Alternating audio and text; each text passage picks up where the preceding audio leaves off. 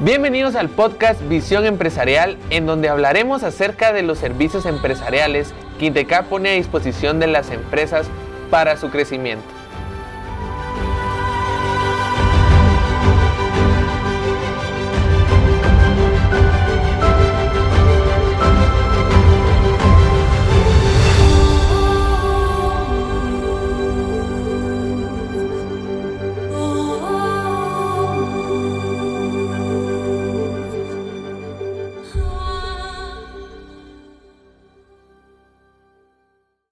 El día de hoy hablaremos acerca de la introducción a la innovación.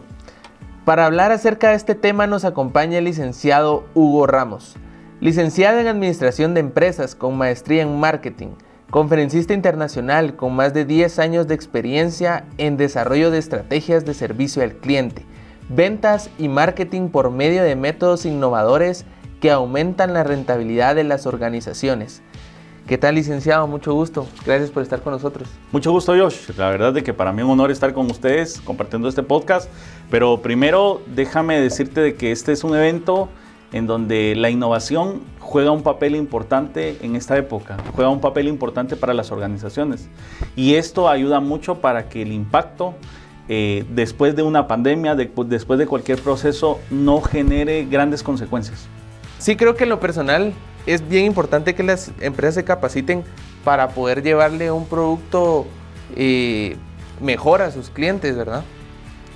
Si quiere arrancando, nos podría indicar qué es la innovación. La innovación es un proceso donde ya las empresas determinan que lo que están generando continuamente ya no les es rentable.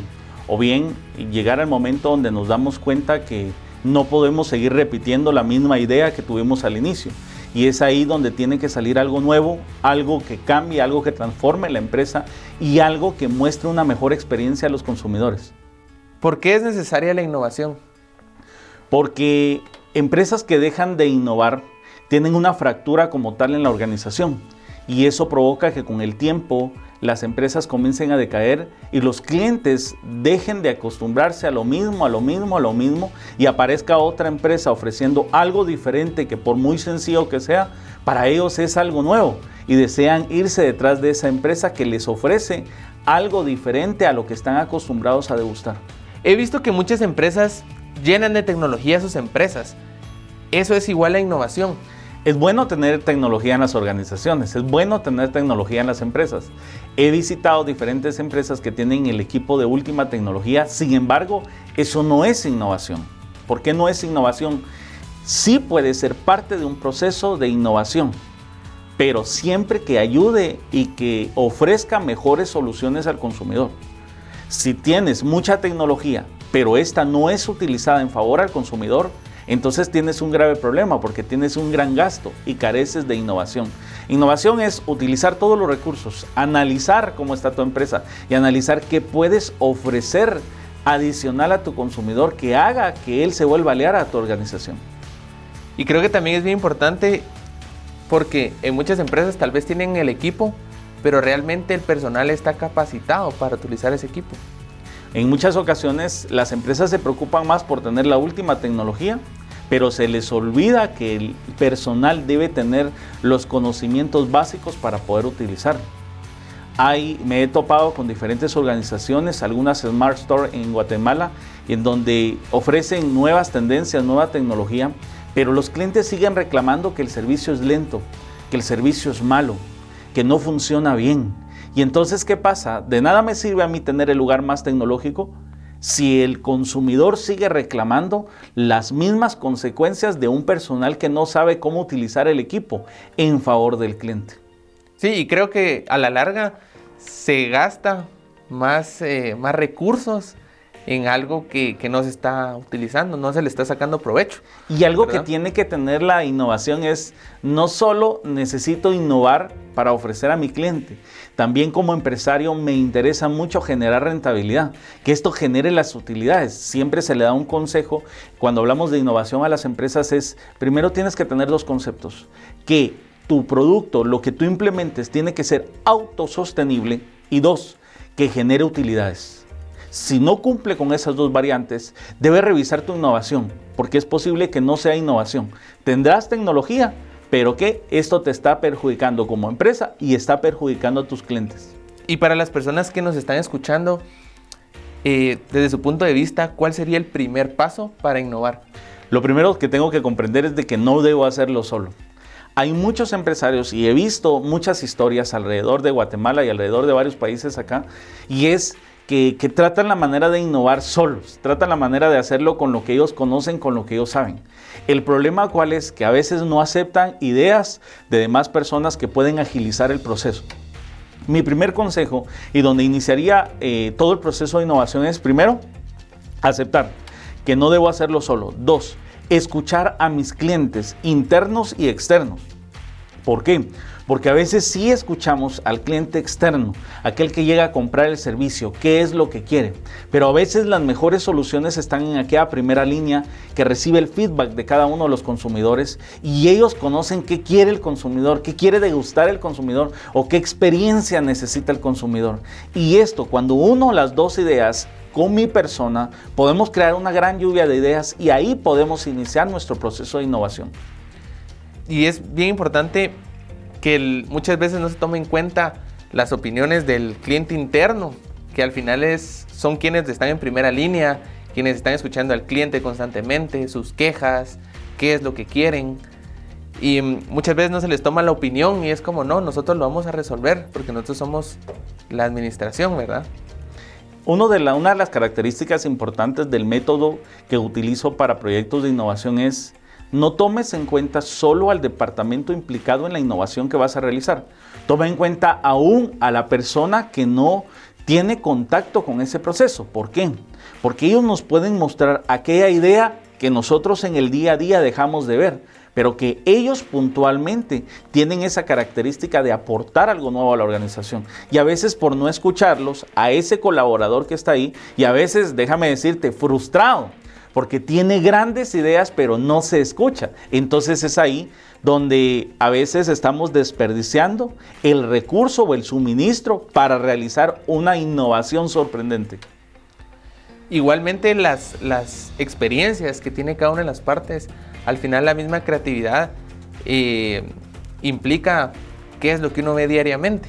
Entonces por eso las ideas son tan diferentes y lo que él puede pensar es muy diferente a lo que yo puedo pensar, ¿verdad? Y al final no se sabe si esa idea va a ser la que va a llevar a que la empresa suba de nivel, ¿verdad? ¿Cómo se puede hacer realidad la idea? Lo primero es entender y comprender que no debo hacerlo solo. Segundo, debo de escuchar a todas las áreas, debo escuchar a las personas. ¿Por qué? Porque es necesario tener el suministro de información.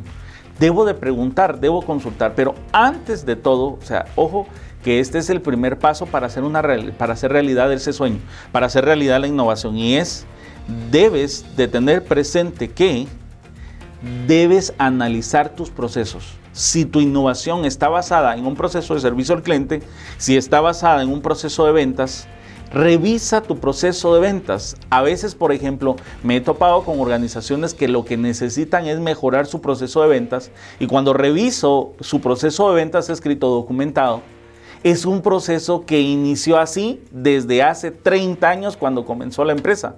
No se han tomado el tiempo de analizar parte por parte su proceso. Entonces, ¿qué pasa? Ya tengo el suministro de mis clientes internos y externos. Ya tengo esa variante de revisar mi proceso. Y el segundo paso en este caso, ¿cuál sería? Llevarlo a una mesa de trabajo, una mesa de innovación. Esa mesa de innovación donde reúno a cada uno de los agentes, les muestro mi proceso actual, les muestro cuáles son los deseos del consumidor y entonces establecemos esa lluvia de ideas y esas aportaciones que no solo me permiten a mí inyectar innovación a la organización, también permite que las personas sean tomadas en cuenta y, y realice un proceso de pertenencia en cada uno de ellos. Sí, que se sientan parte de la empresa. Es correcto. ¿Qué resultados se han obtenido en otras empresas? El resultado ha sido muy bueno. ¿Por qué razón? Porque ha desarrollado ese nivel de pertenencia en los colaboradores. Hay ideas y, con el tiempo se llegan a frustrar. Hay personas en las organizaciones que se frustran. ¿Por qué? Porque desean ver mejor la empresa. Y hay personas que se frustran ¿por qué? porque desean realizar mejor su gestión. De servicio al cliente, ventas o administrativas. Pero este momento de innovación logra no solo generar un proceso mejor para el cliente externo, también para el cliente interno, pero también genera rentabilidad. Pero eso es un proceso continuo. Ojo que mi recomendación importante, ¿cuál es? Esto que no sea un evento único. Si tú haces este proceso, que sea un proceso por lo menos en una temporalidad corta, porque eso es inyectar innovación. Yo pregunto, ¿cada cuánto ocurre una crisis? ¿Cada cuánto ocurre un evento? ¿Cada cuánto una empresa tiene un problema? ¿Cada cuánto nace un competidor nuevo? Si tú sabes que es continuo, tu proceso de inyección de innovación tiene que ser continuo también. Entonces es ahí donde tenemos el beneficio más importante para las empresas. Y lo he visto. Y es que empresas que tienen un proceso de innovación continuo, que cuando llega una pandemia, una crisis, no los agarra de sorpresa, ya están preparados para activar esta mesa de innovación. Y en este caso, eh, trabajó con alguna empresa durante la pandemia que haya como necesitado esa innovación, porque creo que las empresas que no se innovaron fueron quienes se fueron quedando atrás en esta crisis, ¿verdad? Porque muchas veces eh, no podían vender en, físico, tenían que innovar. Ah, me voy a pasar a una tienda en línea y tengo que manejar mis redes sociales. Tengo que vender por ahí porque si no, ¿en dónde se vende? En este tiempo tuve la oportunidad de atender empresas grandes como también empresas individuales aquella persona que tenía algún tipo de negocio, donde ella era la dueña, ella se cambiaba la gorra a cobrador, a dueño, a, servir los alimentos y a todo.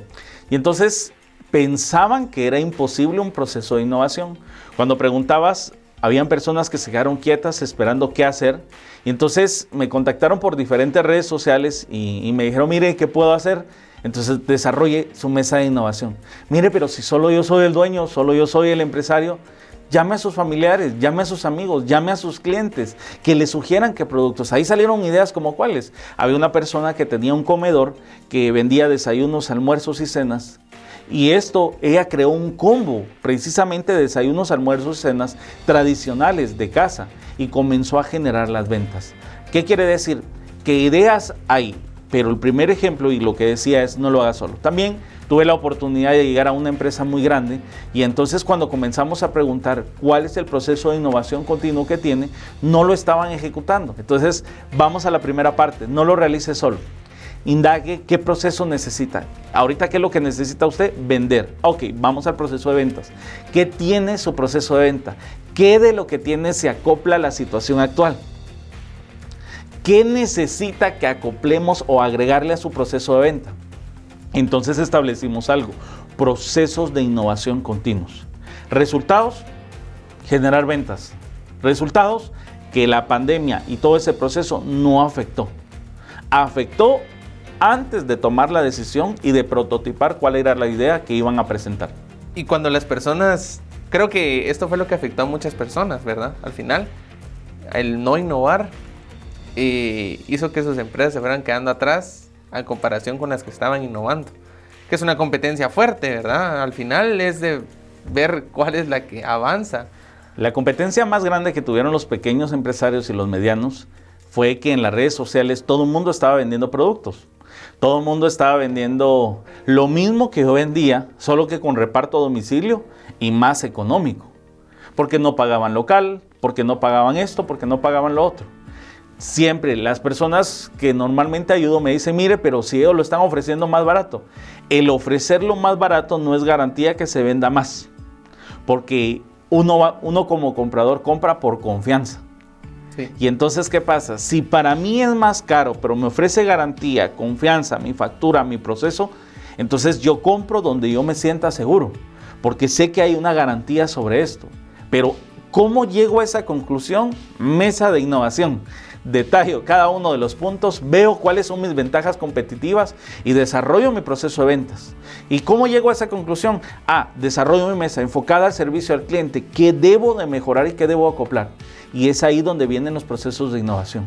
Es por eso que esto que acabamos de hablar ahorita, el mejor consejo que les puedo dar es no lo haga solo. Hay muchas ideas que por ser inflexibles como dueños de empresas y vivir ese estrés, porque es un estrés, eh, el no poder generar, a veces tratamos de resolverlo solo, pero no es una buena idea. Hay más ideas que podemos tomar y es parte de tu proceso de innovación. Hay, yo he escuchado una frase también de que el, el cliente muchas veces puede estar en el hermano, en el primo, en la esposa. Al final nos olvidamos que todas esas personas que están a nuestro alrededor, al final del día son clientes también. Y como mencionaba con la, con la señora que tenía su, su tienda y le decía, júntese con sus familiares. Porque al final ellos también son clientes. Ellos pueden aportar ideas. Y muchas veces uno se encierra y dice, no, pero ¿qué voy a hacer? ¿Qué voy a hacer? Y se olvida que tiene gente a su alrededor, ¿verdad? Y un punto importante, ser flexible no quiere decir que todas las ideas las tomo en cuenta. Ah, también. Tengo yo también que analizar y sacar la mejor ventaja de cada uno de ellos. Entonces, ¿qué quiere decir eso? Que tener la flexibilidad de poder escuchar, pero también debo de analizar. Y debo de analizar que esto no me genere un costo alto, porque también llamar a diferentes personas a veces nos llevan ideas que, que se salen de mi presupuesto que se salen de lo que humanamente puedo hacer o económicamente puedo hacer. O no pueden ser rentables. O no pueden ser rentables. Entonces, eh, debo de analizar que todo ello, pero siempre manejar esa flexibilidad y entender que a veces la idea no viene de mi persona como dueño, pero puede venir de otra persona, pero solo necesita que yo la pueda potencializar. Sí, al final del día depende de la persona encargada de la decisión y ahí es donde tiene que poner ya los filtros, ¿verdad? De esta me sirve, esta no es posible, etc. Es correcto. Desde su punto de vista, ¿cuál es la importancia de capacitar a los colaboradores de una empresa? Es parte de un proceso de innovación. Mientras más capacitado esté tu personal, más puede vencer cualquier tipo de probabilidad negativa. ¿Por qué es importante la capacitación continua en el personal? Porque es a medida de la capacitación que tu personal puede afrontar ciertos eventos o ciertas eventualidades que puedan ocurrir. Coloco un pequeño ejemplo en todo esto y es, eh, me he topado con empresas que también hay dos caras dentro del proceso de capacitación. La primera es procesos de capacitación que no lo llevan a la realidad o procesos de capacitación que sí los llevan a la realidad a veces son conceptos los que te dan, pero lo que necesitas y en el proceso de innovación para que sea efectivo es que pueda demostrarse que lo que estoy capacitando se ajuste a la empresa que estoy capacitando y esto a su vez pueda sacarle el máximo provecho. Eso es lo mejor del proceso de, innovación y el proceso de capacitación. Por ejemplo, hablábamos de una mesa de trabajo. El resultado de la mesa de innovación es prototipar voy a realizar la prueba. Y entonces documentas el nuevo proceso con las nuevas características, llamas a tu personal, lo capacitas de cuál es el nuevo proceso y lo sacas. Y si en este caso genera la venta que tú esperabas, entonces se queda el proceso. Si no genera, entonces lo traemos nuevamente a la mesa de innovación, modificamos el proceso y vemos qué fue lo que le faltó, lo agregamos y realizamos la prueba una y otra vez hasta que salga bien. Eso es un buen proceso de capacitación. No solo probarlo solo así, guardarlo en una babeta, es capacitar, pero también prototiparlo y testearlo. Para que ya se quede en la empresa para próximas Correcto. Por eso sí confío en el proceso de capacitación continuo, no esporádico, no una vez al año, pero debes de crear ese proceso que sea necesario para tu empresa y que sea ejecutable. Porque un proceso de capacitación no ejecutable no funciona. Finalizando el, podcast, queremos agradecerle al, licenciado Hugo por estar aquí con nosotros. No sé si quisiera agregar algo más. Que iniciemos desde ya nuestro proceso de innovación. Siempre es un buen momento para comenzar. Y lo que sugiero es un proceso tan sencillo, no lo haga solo. Revise sus procesos constantemente. Siempre tiene algo que innovar aunque lo acabe de modificar.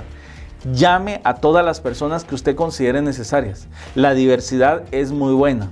Cree su mesa de innovación, prototípelo y realice las pruebas necesarias hasta que el proceso sea lo más perfecto posible.